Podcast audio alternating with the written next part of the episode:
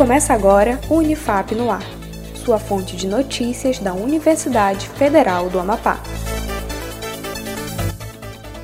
Olá, estamos de volta com mais uma edição do Unifap no Ar. Eu sou Vinícius Trindade e você vai acompanhar agora as principais notícias da Universidade Federal do Amapá. Congresso sobre Planejamento Urbano.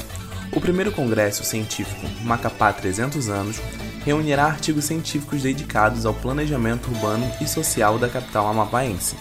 O evento é realizado pela Prefeitura Municipal de Macapá, com o apoio da Unifap e da Universidade Estadual do Amapá, o EAP. A transmissão será no canal da Prefeitura no YouTube, nos dias 9, 10 e 11 de dezembro. Outras informações no site da Unifap. Simpósio de Direito e Sexualidade.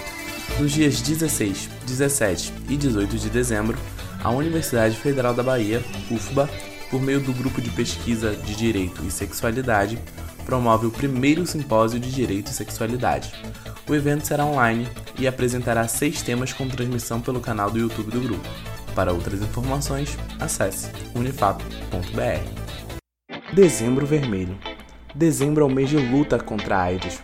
O objetivo desta campanha é promover o compartilhamento de informações sobre o HIV e a AIDS criando um espírito de tolerância social.